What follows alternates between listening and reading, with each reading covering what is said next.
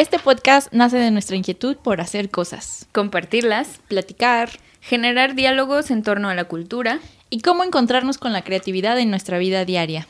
Arte, entretenimiento, ocio, cultura. Todo eso que nos preguntamos, ¿cómo lo hizo? O decimos, yo lo podría hacer mejor.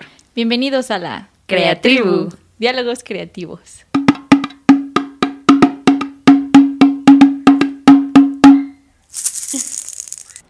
Hola, bienvenidos a un episodio más de La Creatribu. Sí, emisión número el que siga. Creo que 11 o por ahí. No, no estoy segura. Ya vamos a ver los numeritos sí. antes. ¿Cómo estás, Angie? Muy bien, ¿tú, Ana? Muy bien. Ay, qué guiño. Sí, pues ha sido un día muy interesante de pláticas artísticas. Siempre lo son. Los lunes de pláticas artísticas. Bueno, para ustedes los lunes, para nosotros los domingos. Así es, trabajamos en domingos para su satisfacción, señores, señoris y Trabajamos para que ustedes se entretengan. Es así como se vive del arte. Amor al arte. Uno trabaja para que los otros descansen. bueno, hoy les voy a platicar sobre redes sociales y creatividad. Cómo esto influye en nuestra manera de crear, eh, qué otras características hemos adquirido a través de pues disponer nuestro trabajo en las redes y cómo trabajamos para un jefe que no conocemos. Ah. sí, que ya es dueño de todas las redes, ¿no? Casi. Eh, sí, bueno, no, no iba a mencionar específicamente a, ah, Mark Zuckerberg, ah, pero ahora que lo mencionas, sí. pero eh, también la manera en la que estas plataformas han permitido como nuestro trabajo salga como a la vista de todos, pero eso a la vez forma una nueva como super explotación del trabajo y el proceso creativo, como de estar generando contenido todo el tiempo. Es un arma de doble filo. Eh, sí, sí, es como algo con lo que tenemos que aprender a lidiar todavía. Sí. Entonces, tengo esa, esa muletilla que me he dado cuenta que la tengo. Cuando voy a empezar a hablar, digo, entonces, entonces, entonces. Creo que yo también lo digo. Sí, pero estaba dando una clase y decía, bueno, entonces, y yo decía, voy a cambiarlo por otra palabra. Va a pasar como el, el episodio de How I Met Your Mother, donde Robin dice, baram, mucho, y entonces hacen un juego de shots, donde cada vez que lo dice, todos se toman un shot. Así que ven el ah. programa nada más para hacer el juego. Que todo, que todo el mundo se empieza a dar cuenta de las muletillas. Bueno, eh, separé en ventajas y desventajas que podríamos como eh, pues identificar originalmente, como para partir de acá. Y si se te van ocurriendo otras ventajas o desventajas en esta, eh, en esta vorágine de, de palabras del internet, vamos agregándolas y también partiendo de esto vamos a ver cómo podemos canalizar mejor nuestra como herramienta las redes sociales y finalmente un creative que nos ayudará a resetear nuestra experiencia con el internet. Entonces, ahí está otra vez. Entonces, La, bueno, quería empezar hablando sobre una pieza que se me vino a la mente hoy en la mañana, que es más bien una frase que la artista Andrea Villalón, que si no la conocen, síganla por sus redes, hace un trabajo muy interesante sobre pues, la cotidianidad contemporánea, así la describiría ah. yo. Y hace mucho autorretrato y hay un registro ahí interesante de cómo ve ella pues la realidad, ¿no? Hace pintura y otro tipo de expresiones. Ella, eh, cuando vivía en la Ciudad de México, porque ahorita me parece que vive en otra parte, en su ventana del departamento pone esta frase, ¿no? Y mucha gente, bueno, la, la viraliza, por así decirlo. ¿Cuál, cuál frase? Ahorita la, voy a decir. Ah, ok. Esta, porque es como para mantenerlos a la ah, filo, al filo de la silla. Esta frase la coloca para que sea visible a la calle Ajá. y después le toma unas fotografías y la sube a sus redes y empieza a hacer camisetas después con la ah. misma frase, ¿no? Y ella, curiosamente pues dispone como, como esta pieza para el mundo del internet y después la empieza a ver replicada en otras partes, ¿no? Ah. Ya como fuera de su de, de su pues de, su ¿cómo se puede decir? De su mano, ajá, lejos de su propia propiedad intelectual, ¿no? Se la regala al mundo, por así decirlo. Y la frase que coloca es amo el internet, pero me está consumiendo. Uh. Una frase que podría parecer como muy básica en su afirmación, pero finalmente es la experiencia que tenemos todos como generación, ¿no? Ante el Internet. Porque creo que ha sido una facilidad para acercarnos a la información que es clave para el tipo de actividad intelectual que tenemos, el desarrollo de creatividad y todo el ejercicio de no memorizar las cosas ¿no? que teníamos que tener antes. Y además eh, nos hemos dado cuenta cómo nos quita tiempo, que creo que es una de las claves para abordar este tema. Sí, eh, hay una cosa que le dicen el mal del Google, en que le dio a nuestra generación, que ya no podemos retener mucha información porque sabemos que lo tenemos al alcance del celular. Del dedo. Sí, ya, ajá, ya ni siquiera te esfuerzas en, en, retener datos, hasta como esos datos curiosos, ¿no? Que de repente salían en las pláticas. Ajá. A veces ya nada, así ya era como, ay, el otro día vi algo, a ver, para mí déjame lo busco y ahorita O yo también hacía esa reflexión, no recuerdo si con algún alumno, pero decía, yo cuando iba en la primaria me sabía todos los números de teléfono de memoria de todos mis amigos de la escuela y me sabía el mío de memoria y me sabía los de mis papás y me sabía así muchísimos números y los podía recitar así como de memoria muy fácilmente. Sí. Y ahora con mucho esfuerzo me acuerdo del mío. Digo, igual tiene que ver con mi edad y todo. No, aparte es que antes hacías el ejercicio de pues de marcarlos pues constantemente y ahora ya no los tienes que marcar porque pues ya los tienes guardados y solo le picas al nombre y ya. O a veces solo le dices a Alexa o así que les llame, ya ni siquiera tienes que tocar el objeto para Sí, se ha vuelto pues punto que nos ha facilitado muchas cosas en la situación de la velocidad a la que podemos acceder a tareas que antes pues nos quitaban como pues sí, como tiempo, nos implicaban un esfuerzo innecesario y además esta idea de pensar creo que, que, les voy a invitar a hacer esta reflexión a todos. Pensar en la vida antes de que existieran los celulares, cómo la gente se ponía de acuerdo para llegar a un lugar y además llegaban. Sí, cierto, y no había manera de así como avisar, ¿no? Cuando así que, ay, me dio ansiedad social y ya no voy, ya no voy a ir. o estoy 10 minutos tarde porque se paró el tren o bla. O te voy a cancelar una hora antes. Y si no estaba en su casa la persona, pues ya la dejabas plantada y se acababa la historia de amor de tu vida para siempre. Sí, creo que el internet y la tecnología son como tipo un papá sobreprotector que que te que te limitan, ¿no? Y que a veces, o sea, que ellos te quieren ayudar, pues, pero a la vez te hacen más inútiles porque no te dejan aprender a hacer más cosas y desarrollar nuevas habilidades. Tenemos una relación codependiente con el internet, básicamente. y bueno, empezaremos con algunas de las ventajas. Voy a enlistarlas, solamente algunas así como que recogí de mi de mis ideas como pájaros en el aire y ya si se te ocurren otras pues las vamos agregando. Vale. Entonces, la primera, el shot, eh, sería, puedes comprar más rápido. Ya no tenemos que perder el tiempo en estar buscando cosas que necesitamos a nuestro alcance para resolver un problema. Ir a buscar en la tienda, que no hay en esta tienda, que vete a la otra tienda de otro lado, que solo las venden en la Ciudad de México. O nadie sabe en dónde conseguirlas. Nadie sabe dónde conseguirlas. O son cosas que por el tiempo que nos implicaría ir a conseguirlas, evitamos este, ese consumo. Entonces, sería una gran ventaja poder acceder a ellas solamente desde tu celular, desde una aplicación en tu computadora. Eh, y simplemente porque se te ocurrió, ah, como que necesito algo para hacer esta cosa, déjame ver si existe en internet algo que resuelva este problema, ¿no? O también desde el punto de vista de las ventas, ¿no? Que, que también tú si tienes alguna cosa que hagas o que puedas distribuir, la puedas distribuir más fácilmente también a través de internet y ya no necesariamente tienes que tener una tienda tener física. una tienda física. Ajá. entonces podríamos decir que la compra, el ejercicio de la compraventa se vuelve mucho más sencillo. Y además nos vuelve más accesible la situación de poder evitar eh, tener un espacio físico para, para comprar, ¿no? Lo que sí es que nos ha enseñado a tener que competir con muchísimas más este, empresas y que para ofrecer un servicio. Y que puede haber un montón de estafas también. Ah, bueno, eso es, ahorita nos vamos a las desventajas. Pero sí, vamos poniéndolo aquí en nuestro apuntador, las estafas de internet. El número dos sería que podemos encontrar absolutamente lo que se nos ocurra en internet. Todo está ahí, es un universo. Hasta polvo de hadas. ah, sí, estoy segura que si lo googleas ahorita. bueno, de hecho sí hay un maquillaje que sí se llama polvo de hadas, ah, que es como un iluminador. Qué bonito. Pero seguro hay alguien que vende polvo de hadas y jura que es legítimo. Sí, sí. y también en claves de información podemos encontrar cualquier dato que necesitemos acceder a él simplemente pues googleándolo, ¿no? Está muy a nuestro alcance. Ya no tenemos que ir a la biblioteca, a ver en qué libro consultamos. Que sí, el ejercicio de la biblioteca es uno muy curioso de pensar ahorita que siguen existiendo para la consulta y la investigación. Porque sí tienen esta veracidad, ¿no? Que como dices, hay mucha información falsa en Internet, que también hablaremos de esto en las desventajas. sí, y cualquier persona puede eh, subir su información, ¿no? De la manera que se les antoje. Hasta puedes poner tu propia biografía ahí en Wikipedia, aunque no seas nadie famoso. Ah, ¿de verdad? Ah, sí. Puedes subir la mía.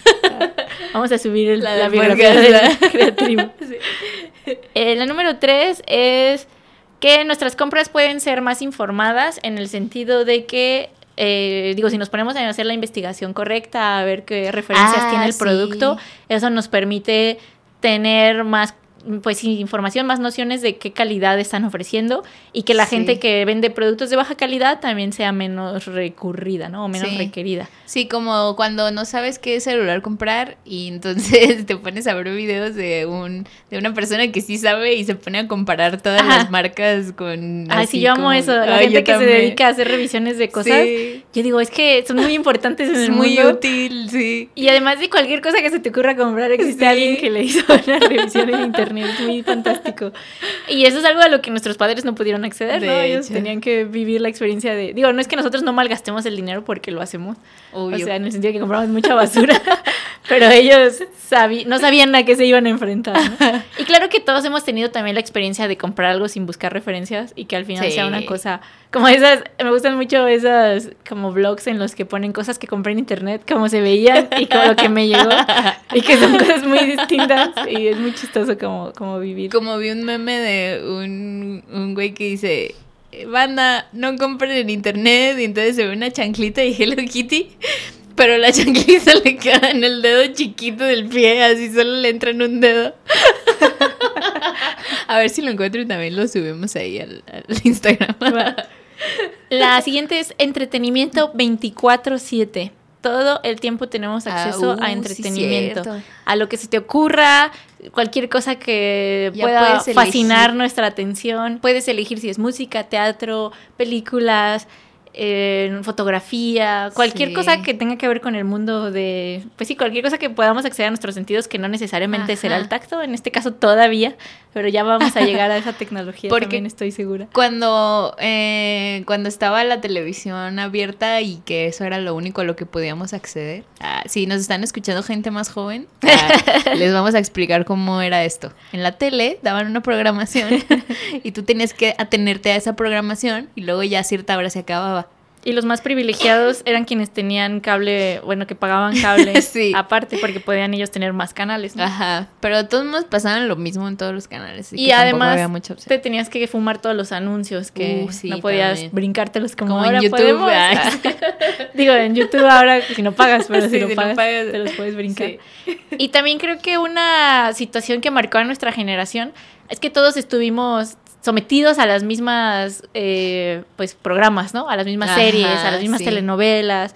Y eso nos hizo como tener una situación en común, una congruencia generacional en la que referenciamos programas específicos, como dices que te pasa con Los Simpsons, como Malcolm el de en medio, caricaturas con las que crecimos, como Dragon Ball, este Sailor Moon en nuestro caso, Pokémon. O sea, eran cosas que pasaban en la televisión, que todos teníamos acceso, cualquier persona que tuviera una televisión, y que compartíamos además en el patio de recreo. Ah, ¿Viste el, el, de, ayer de otro rollo? Ah, ¿Viste el invitado de ayer? no manches. Se quedaron a ver el sketch porque yo me dormía antes. y lo curioso es que la competencia que tenían estas mismas televisoras era solo con una o dos televisoras, además. O sea, no había todo el streaming que como el que existe ahora, ¿no? De que tú puedes escoger ver lo que sea y además aventarte una serie de varias horas en una sola semana o en dos días o en una noche si no quieres dormir nada. Y tu tiempo realmente está dispuesto y disponible porque toda la información está ahí para que accedamos y tengamos entretenimiento 24 horas al día, los 7 días de la semana. Pero es bien chistoso eso que dices de que no teníamos opción y todos veíamos lo mismo. Y ahorita tenemos opción, pero la neta es que seguimos viendo todos lo mismo. o sea, porque si hablas con con personas, bueno, que estén como más o menos en tu mismo círculo, pues sí ven las mismas series que también tú eliges ver, ¿no? Creo que sí hay una línea como de consumo similar, dependiendo de la generación, de los intereses y, como dices, del círculo en el que te mueves. Sin embargo, sí hay cosas que sí, pues todos tenemos distintas, ¿no? O sea, que no hay... Por ejemplo, escuchaba esta referencia refiriéndose a Madonna específicamente, que decían que los ídolos del pop que sucedieron como antes de la llegada del Internet tuvieron la oportunidad de crecer al nivel que crecieron porque los medios los potencializaron. Y esto les permitía estar en todas partes todo el tiempo, lo cual con el Internet es un poco más variado, porque tú puedes escoger no seguir a este ídolo, ¿no? O buscar otra cosa. No es como una situación tan impositiva como pudo serlo en los noventas o en los dos miles, o pensando como antes, cuando todavía los medios de comunicación tenían una potencia de masas, ¿no? O como cuando la música de Estados Unidos no llegaba hasta México y entonces hacían versiones en español de las mismas rolas y no existía esa cosa de los derechos de autor, ¿no? Y, no, pues tal vez pues los, compraban. Plagiaban. ¿no? pues había plagios así descarados, sí. Pero con letras así muchísimo más ah, como cursis, Bien diferentes, ajá, pero así tal cual la misma melodía y todo, ¿no? Sí, porque la finalmente la pues como, como las potencias quienes eran dueños de este contenido lo vendían específicamente para ciertos territorios o lo censuraban, ¿no? Que era como una línea pues en la que podemos también medir qué tipo de a qué tipo de lenguajes estábamos expuestos nosotros, que ahora con el internet, por ejemplo, eh, creo que un ejemplo sería la serie esta de Euforia, que tiene bastante contenido sexual y violencia muy explícita. Y hay personas muy jóvenes viéndolo, como niños eh, ah, como, esto. lo del calamar, lo del juego de Ah, como el juego de calamar fue otro fenómeno también, de internet. Muchos niños lo veían y hasta hacen cosas, muñequitos así para los niños. Y yo, ay, ah, o, que había fiestas de cumpleaños con toda la temática del juego de calamar. y muchos docentes estaban preocupados en ese sentido de por qué están los niños expuestos a toda esta cantidad de violencia ¿no? Y es porque la, también la censura de la, del Internet, digo, se puede plantear o existe, porque existe, pero es más difícil mediarla como se mediaban antes las televisoras, ¿no? Que había un horario para la televisión de los adultos y había un horario para la televisión infantil. Y ahora pues todo el tiempo está el internet. Los niños pueden buscar pornografía en internet, ¿no? Sin ninguna restricción. o como cuando compras alcohol en alguna página o visitas una página de una cervecería y te dice, ¿tienes más de 18 años? Y ya lo vale picas, sí. y así de fácil. o también pasaba en YouTube, ¿no? Creo que ah, cuando te metías, si no tenías cuenta, te preguntas si vas a ver cierto contenido. ¿Tienes más de 18? Y tú dices, sí. Sí. y a menos que tengas ligada tu cuenta, si hay ciertos contenidos que se bloquean, sí. pero no, no es así como una norma todavía, ¿no? Que probablemente no pueden detectar que realmente tuvieras más de 18. Y aunque sí existe la herramienta para que los padres puedan eh, bloquear ciertos contenidos de, pues sí, como de sus hijos, de personas menores, pues hay, los niños ya realmente han descifrado toda la funcionalidad. Ellos, ellos les enseñan a sus papás más bien. Sí, y pueden acceder a... Digo que esto es algo bueno en este sentido de que podemos acceder a información que antes no se podía acceder y tenemos un contenido educativo muchísimo más rico en abundancia de lo que fue para nosotros, por ejemplo, que crecimos sin tanta conectividad. Pero bueno, ya hablaremos de las desventajas a continuación, ¿no? Eh, lo siguiente será, bueno, sí, podemos elegir el contenido que consumimos. ¿Qué tiene que ver con yo qué quiero ver? No voy a ver lo que me imponga el canal. Y bueno, elegimos como entrecomillado, ¿no? Porque finalmente, pues sí, hay una hegemonía que está disponiendo qué personas están en las en las televisoras, qué personas están en las películas, qué personas están produciendo. Pero aquí tenemos la posibilidad que nos da el YouTube, ¿no? En el que nosotros podemos generar nuestro propio contenido y esto le da plataforma a creadores que no necesariamente han sido aprobados por una, eh, pues, pues sí, por, por, una agencia mucho más grande, ¿no? Por una mercadotecnia mucho más grande. Como nosotras como nosotras, acá somos el mismo ejemplo. Digo, pensando también en... No somos video, pero... En la creación de podcast, ¿no? Ajá, que ahorita tenemos cualquier persona potencialmente que tenga acceso a internet y un par de micrófonos puede generar contenido. Y eso es algo muy chido porque estamos dialogando con otras personas con las que Televisa no nos permitió dialogar, ¿no? Ajá, o con las que TV Azteca o todas las televisoras grandes en México que existieron cuando nosotros éramos niños estaban para muy un público muy muy específico, ¿no? Ajá, que diseñaban sus audiencias a partir de lo que ellos decidían que tenía que estar en la televisión, ¿no? Sí. Y bajo esta premisa había mucha gente invisibilizada, ¿no? No había representación para todas las audiencias. Y esto permite el Internet y la aparición de las redes sociales como plataforma de, eh, pues sí, de, demostración de uno mismo y de creación de contenido, que todas las audiencias tengan su representación, ¿no? A través de eso. Y por eso hay contenido para todo tipo de públicos, que también hablaremos en las desventajas, este, puede tener sus lados oscuros, ¿no? Sí. Em, Déjenme apuntar esto porque si no se me va a olvidar. me iba a seguir hablando, pero no puedo. No, soy tan multitasking. No Anotar otra cosa y decir una diferente a la vez. porque escribí silencio. Eh, mantenernos informados es otra de las ventajas. También desventaja, pero ya hablaremos de eso. la información es accesible para todos digo, pensando en países que tienen abiertos los canales de Internet, ¿no? Porque tampoco podemos pensar en la utopía del Internet en que todo es para todos y todo es accesible, no lo es, pero en el país en el que vivimos actualmente tenemos libre acceso a la información y a contenidos, por ejemplo, de narrativas eh, pensando a lo mejor en el género, ¿no? educación sexual está también accesible. Eh, contenidos históricos que no simplemente sean de una curaduría de derecha. También tenemos otros tipos de contenidos históricos que están escribiendo las, las contrapartes, ¿no? Eh, tenemos contenido o acceso a información muy rápido, ¿no? Como lo que decías, que ya no memorizamos cosas porque rápidamente podemos acceder a fechas históricas, a sucesos. Si a mí me interesa investigar de una guerra en específico, puedo simplemente buscarlo. Si yo tengo un interés particular sobre la cocina. Ah, eso te iba a preguntar. Aquí entra como eso de los tutoriales y eso, o sea que también está bien chido porque la verdad es que un montón de gente puede aprender un montonal de cosas también con nomás con videos. Sí, y que eso lo vimos mucho suceder durante la pandemia, sí. que estaba no, no necesariamente teníamos que pagar clases o cursos, porque cualquier cosa que te clies en el YouTube, hay alguien que ya te está preparando un curso completo de eso en videos gratuitos, ¿no? Sí. Y que también esta situación que muy inteligentemente generan estas plataformas en la que los views son lo que está dándoles a ellos ganancias, permite que pueda mucha gente acceder a estos contenidos de manera gratuita y enriquecerse con esa información.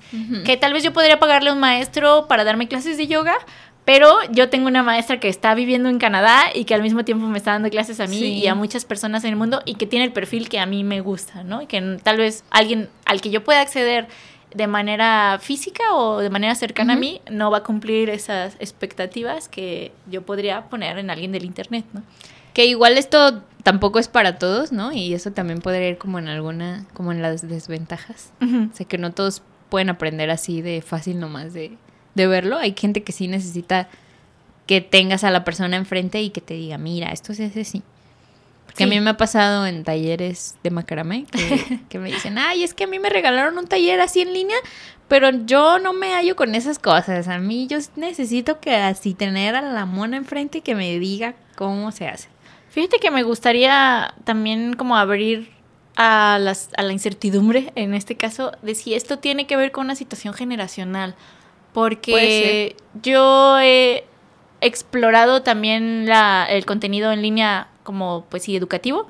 Y hay cosas que sí, que no son tan sencillas de aprender a través de una pantalla porque pues hay dudas que se quedan ahí como, como suspendidas. Pero hay cosas que sí son muy sencillas porque puedes regresarlas, mm. rebobinarlas, a decir como se decía con los VHS. se me vino esta palabra. La palabra de película doblada. De película doblada. Sí, puedes repetir y repetir las veces que necesites para poder pues, tener claridad, ¿no? Sobre la información que estás eh, buscando. Pero sí he notado pues digo yo con lo que tengo cercano que hay personas mayores que lo que les cuesta trabajo precisamente es la falta de interacción humana, ¿no? En la que estás pues disponiéndote o dirigiéndote a una cosa que no te va a responder y que no, tal vez está ahí la, la respuesta a lo que tú necesitas, pero no, no, hay esta... alcanzas a recibirla. Ajá, no alcanzas a recibirla y no hay esta naturaleza con la que tú aprendiste a, ah, ser educado, ¿no? Bueno, con la que tú fuiste educado tiempo atrás y que la interacción con cosas rígidas como, como los videos o el internet, rígido en el sentido de que no te pueden responder. Digo, a lo mejor les puedes escribir ahí en un chat o algo y podrán responderte, pero la velocidad a la que esto sucederá puede dificultar para muchas personas el aprender a través del internet. Porque luego está también este tema de aprender a aprender, ¿no? Que, que hay gente, pues como dices, que por la generación ellos aprendieron a aprender de distinta manera y las generaciones nuevas pues ya con toda la tecnología, incluso hasta los que pues entraron casi casi a la escuela con las clases virtuales, pues también están aprendiendo a aprender de otras maneras, ¿no? Que eso, fíjate, no lo tengo aquí escrito, pero lo voy a agregar ahora que lo estás diciendo. que sería. Ay, ¿Un camión o qué es eso? Una moto. Sería la posibilidad de ser autodidactas, que nos acerca también toda esta escuela virtual que existe que es yo puedo aprender cualquier cosa que se me ocurra a través del internet y no necesariamente necesito una escuela o una persona extra que me, que me lo acerque, ¿no? Solo pagar internet y pues, comprar el material que necesite. Y esto nos vuelve más autónomos en el sentido de que existe también ya mucha escuela virtual o licenciaturas completas que se pueden aprender en línea nada más, que obviamente con tutores que te están dando asesorías y revisiones y todo esto, o sea, sí, sí existe todavía la mano humana en esta disposición, pero eh, tú puedes aprender a tu ritmo, en tu tiempo, y esto nos suma cierta autonomía para adquirir el conocimiento. Y eso es una gran ventaja que no existía tiempo atrás. Claro. Déjenme lo anoto también. y bueno, la última que yo enlisté, si a ustedes se les ocurran más también, por favor, escríbanoslas en creatribu-podcast en Instagram. Ahorita solo tenemos Instagram, ya en algún día que yo tenga más tiempo disponible para las redes abriremos Ya que abramos Patreon y podamos, sí, pagarle a alguien que maneje nuestras redes. Eh, sería el anonimato. Ah. El anonimato, digo, con también sus partes oscuras, ah. pero que ya las hablaremos enseguida. La ventaja del anonimato es que nos permite acceder a ciertos espacios sin ser digo, pensando en, también en una utopía ideal, sin ser detectados, en el sentido de que no ah. necesariamente tenemos que poner nuestra cara ahí para ser un personaje de la red, ¿no? Eh, muchas veces también se convierten en personajes públicos, no necesariamente con sus, eh, pues, como con, sus caras ah. específicas, sino que podemos generar avatares que sean actúa, que actúen por nosotros en las redes, ¿no? O que respondan por nosotros en ciertos espacios. Antes se daba más eso, ¿no? Cuando creo que no estaba tan controlado el internet como en eso de Yahoo Respuestas. Ah, eso estaba chido. El Yahoo Respuestas se encontrabas ahí como de cómo hacer un caldo de pollo. ah, sí, podías preguntar Entonces, Sí. Entonces, pues ya te, podían responder y, y, pues eran usuarios tal cual que así se ponían, ¿no? Ay, Anita Lava Latina y punto 41, no sé. Y ya, o sea, no había como mucha personalización tampoco ahí pero también te ayudaban mucho. Sí, creo que sí estoy de acuerdo que antes era era más, se prestaba más al anonimato. Ahora ya estamos vigilados constantemente. Sí, ya te preguntan hasta tu tipo de sangre. Ay, casi le tienes que poner una gotita de sangre a tu celular, ¿no? Para que sepa que es que te pinchas así. Eh, y otra de las grandes ventajas también sería que nos acerca a otras personas. A las que no teníamos acceso y a otros lugares, ¿no? A los que no teníamos acceso anteriormente. ¿Esto qué quiere decir? Pues empezando nada más por las videollamadas, que para mí es como una tecnología que es muy rara, porque la veíamos en las caricaturas y cuando se volvió real era una cosa muy extraña como que estuviera... sí está pasando. y es muy padre también, ¿no? Que también en la pandemia creo que es uno de los grandes espacios en los que pudimos descubrir las ventajas de este tipo de tecnología y de acercamiento gracias a el internet, ¿no? Y pues ahora los videos que se graba toda la gente que aparece en las plataformas. sí, fue algo que que estuvo, estuvo bien raro pues porque como que se potencializó todavía más el uso de las de estas tecnologías precisamente con la pandemia. Como que nos dimos cuenta de mm, todavía más todo lo que la podíamos aprovechar. Y hasta dónde hemos llegado. y todo lo que nos falta. Sí. Y también la situación de hablar con gentes de otros países, ¿no? Digo, pensando que tú domines el inglés o el chino o el japonés esto te acercará a personas que están en otras latitudes y que están compartiendo cosas muy similares a las de nosotros, ¿no? Con este proceso de globalizarnos, en el que yo y el, mi amigo japonés usamos la misma marca de zapatos. Yo me acuerdo que cuando estaba en la secundaria, este, tenían una dinámica que le decían pen pal, creo que se llamaba, que era de que tenías un amigo por correspondencia y entonces te llegaba una carta de un niño que o niña que estaba en otro país. A mí me tocó uno de, creo que de Canadá, o sí, creo que de Canadá. Y, y entonces pues él escribía una carta así como de que para mi amiga que me va a tocar, mi amigo que me va a tocar, ¿no? En, en México. y ya te describía como, a mí me gusta, me acuerdo que decía que le gustaba el manga. y, le, y no me acuerdo qué otras cosas ahí escribió, ¿no? Pero entonces como de pensarlo ahora, o sea que, bueno, en ese tiempo pues ya no estoy tan vieja, todavía veo internet. sí, llevo internet. sí, llevo internet, pero Pero todavía como que se usaba ese rollo pues de la de escribir cartas y así ser amigos de correspondencia que pues creo que ya ahorita totalmente descartado, ¿no? Literalmente. Descartada la carta.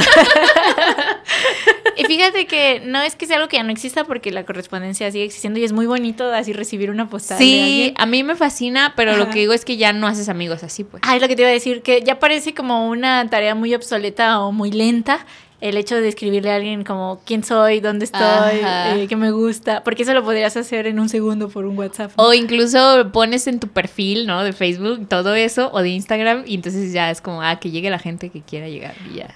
Que fíjate que estoy pensando que tal vez nosotros ya tenemos muy romantizada la situación de la correspondencia y sería interesante si alguien que es mucho más joven, o sea, que nació ya como los 2000 para acá, nos dijera si todavía el acto de enviar cartas es algo que les interesa o que les llama la atención. Sí. O que digan, ay, ¿qué? ni siquiera sé de qué lado se pone. ¡Qué vintage! la pizza, así que es Sí, pues hay gente que como que sí sienten que le, o sea, bueno, no sé, sí también me gustaría discutirlo con alguien que tenga una opinión diferente porque la gente de nuestra generación sí solemos decir mucho esto de, ay, es que no es lo mismo escribir las cosas en un papel así tal cual con pluma que escribirlas en, la, en una computadora.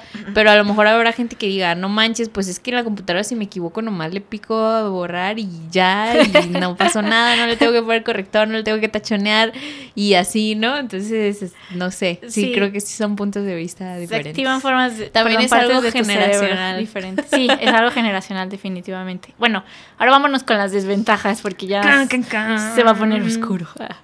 Las desventajas las vamos a manejar más rápido para que no se nos vaya el tiempo volando, porque todavía hay por ahí un creative que les quiero sugerir sobre un videito, entonces ahí van. Hay una gran distracción a través de las redes. Nos ha vuelto personas con poco enfoque y de una, pues sí, nos distraemos en segundos.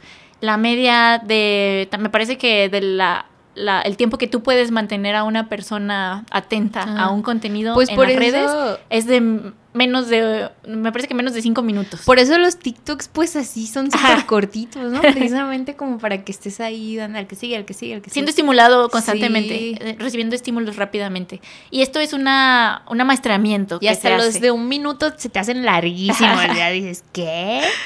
Ajá, y te digo, es un amaestramiento porque lo que sucede es que nos está eh, educando para recibir contenidos más rápido y tener esta especie de desesperación cuando las situaciones no se resuelven rápidamente, ¿no? Entonces hay una intolerancia a la frustración también, condiciones generacionales, otra vez.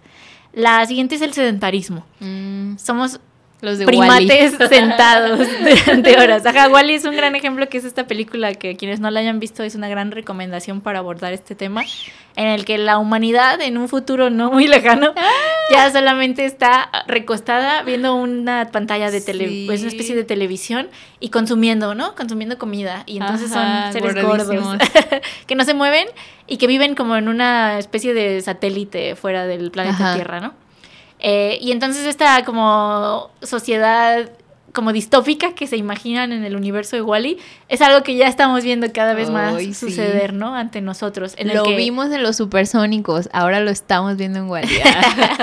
el futuro. Y es curioso porque antropológicamente se estudia la, la adaptación que tenemos ante estas pues nuevas sistematizaciones laborales en la que justo se ejemplifica con el color de piel, ¿no? Las personas blancas eh, siglos atrás se consideraban personas de la, de la alta sociedad y tú las identificabas por su piel blanca porque eran personas que no salían al campo a trabajar. Ajá, Porque las personas que se bronceaban su, su, piel eran personas que tenían que estar afuera trabajando con su cuerpo, moviéndose. Y ahora esta situación se ha invertido. Las personas blancas que no tienen bronceados son personas que están adentro ah. trabajando todo el tiempo ah. porque no tienen tiempo de salir al sol. Porque ya no ah. trabajamos con nuestro cuerpo, trabajamos con nuestra mente y trabajamos con nuestras manos y con nuestras piernas sentadas en una silla por ocho horas, ¿no? Se asolean son los que pueden irse a darse el lujo de las vacaciones, irse a la playa. Las personas que viven el privilegio de tener suficiente dinero para pagarse unas vacaciones y dejar de trabajar en el interior y salir, ¿no? a mover sus cuerpos al exterior. Entonces es como esta... Eh, sí, como, como esta inversión de, del papel a través de la característica física de nuestro pues nuestro bronceado. el bronceado. Eh, la siguiente será la venta de información personal, que es algo de las partes oscuras del Internet, ¿no? horror que toda nuestra, todas las cookies que nosotros aceptamos, todos los contratos que no leemos, es nuestra información personal bancándose, ¿no? ¿Por qué me llaman de un banco en el que yo nunca he estado inscrito? Porque tu información personal se vende, ¿no? Sí. Y es comercializable. Y sí, a través de Facebook, todas las veces que tú bajas una aplicación para ver cómo te verás de viejito, estás dando autorización. Tu cara, de cómo es tu cara. estás dando autorización para este, que se venda tus datos personales. Dónde vives, qué tipo de consumidor eres, cuántos años tienes, eh, etcétera, etcétera, etcétera. De hecho, yo una vez vi en la, en la segmentación de Facebook, así yo en mi Facebook no lo tengo como que, como que estoy eh, con una pareja, ¿no? Pero, pero Facebook sabe que yo tengo una pareja porque mi actividad es similar a las de las personas que, tienen pareja, así que si lo marcan en Facebook como que tienen pareja. Ajá, porque toda la estructura de las redes funciona con algoritmos, ¿no? Y todas las cosas a las que les damos like están marcando una estadística de quiénes somos y a qué sesgo eh, pues de sociedad pertenecemos, ¿no? Cuántos años tenemos, qué cosas consumimos, eh, más o menos qué tipo de perfil tenemos y en dónde nos clasificarán, ¿no? Entonces, es, hay un, ahorita un trend en TikTok que para cuando salga este capítulo probablemente ya, ya va a pasar de moda. Ajá, pero es de creé accidentalmente un universo paralelo, ¿no? Así es como una cancioncita que sale en inglés. Ah, sí. Y es porque eh, tu red social de TikTok, Instagram o lo que consumas, te hace creer, te, te, pone personas que se parezcan a ti, que tengan perfiles similares, porque es lo que tú vas a estar consumiendo. Entonces tú creas ficticiamente que toda la gente piensa de una manera similar a ti o tienen un perfil similar a ti y entonces te genera este contenido, ¿no? Para que tú digas, toda la gente piensa igual que yo, porque todo lo que me sale en mi TikTok es algo que yo consumo y se parecen a mí. Y me gusta. Ajá, y entonces sales a la realidad y hablas con tu tía que no tiene nada que ver con tu círculo social y dices, ay, esto me está rompiendo mi esquema de la realidad. ¿no? ¿Y mi realidad dónde está? De la que todos piensan igual que yo. Entonces el chiste es como esta ironía de yo creo que todo el mundo está cambiando conmigo, pero en realidad el universo al que yo pertenezco es una burbuja que se ha dispuesto ahí para que yo me mantenga entretenido, ¿no? Ajá. Eh, la siguiente será, pues sí, la información falsa, ¿no? Que ya este es de los lados oscuros. Sí. Hay tanta información en la red que es imposible detectar cuál información es real. Digo, no imposible, se puede. Pues como también las noticias falsas, ¿no? Y... tú puedes realmente escribir un artículo, buscarte un par de fotos en internet y hacer creer a la gente que se está cayendo Honduras, ¿no? Porque yo lo puse ahí y, y, como estamos habituados por la situación de la información anterior al internet, que todo lo que está en una foto y tiene un texto es real, sí. entonces tendemos a creer todo lo que está ahí, ¿no? Y a replicarlo y a reproducirlo. O a veces, personas. o a veces vemos nomás el puro encabezado del artículo y ya con eso decimos, no manches esto y ya ni siquiera te metes a leer el artículo completo que a veces ni siquiera dicen nada, absolutamente nada. Oye, estoy pensando que no nos va a dar tiempo de cubrir toda la información. Y yo pensaba que era poquita. Pero por si acaso se nos, ajá, se nos traba ahí de las medias, pues sí hacemos una segunda parte porque hay todavía mucho que hablar de, las redes sociales. Ah, va. Pero me voy a apurar. Eh, la información falsa, el hate de las redes. Ah, sí. Todas las posibilidades que le ha dado al anonimato a través de las redes y a la falta de confrontación para eh, pues ser más crueles, ¿no? A través de la internet y además criticar todo lo que se nos pone enfrente. Como si nosotros fuéramos el hito de la pues está bien ser crítico, pero hay gente que, que, critica como si ellos tuvieran la razón universal, ¿no? Así la verdad única y eh, intocable. Y al mismo tiempo, al darnos la oportunidad las redes de ponernos a la disposición de la crítica, lo que hace mucha gente también es aprovechar eso para sacar toda su maldad internalizada. sí. Y entonces se han dado muchos casos, sobre todo en población más joven, que no tiene bien canalizada emocionalmente eh, la crítica, sobre todo la crítica destructiva. Pues es difícil. Eh, pues sí, las tasas de suicidio aumentan en personas que están muy en contacto con las redes sociales, ¿no? Porque es difícil. el ciberbullying. Y que también aquí podríamos hablar de la, pues, la situación ilegal de compartir imágenes de desnudos. Ah, sí. Eh, la, esta nueva ley, me parece que se llama Ley Olimpia, que se institucionalizó hace muy poco tiempo, que prohibía o que castiga a las personas que comparten de manera eh, pues no autorizada por, por, el modelo o por la persona que compartió estos desnudos, desnudos parciales o integrales completos, con otras personas, ¿no? Y se pueden, eh, pues no, la verdad no tengo al día cuántos años de cárcel tiene o qué tipo de castigo, pero ya se persigue, ¿no? Como un delito. Y esto es muy bueno que exista a través de, pues desgraciadamente a través de las víctimas es cuando se empiezan pues a, gestionar estas necesidades, pero que, empiecen a existir estas regulaciones de lo que se comparte por las redes, ¿no? Porque si imagínate que es un lugar libre de policías cuando recién llega el internet y se puede hacer lo que se te antoje a través de Es una, ¿cómo se dice? Una Así, pues una anarquía, ¿no? El Internet. es una anarquía, sí, empieza como una anarquía.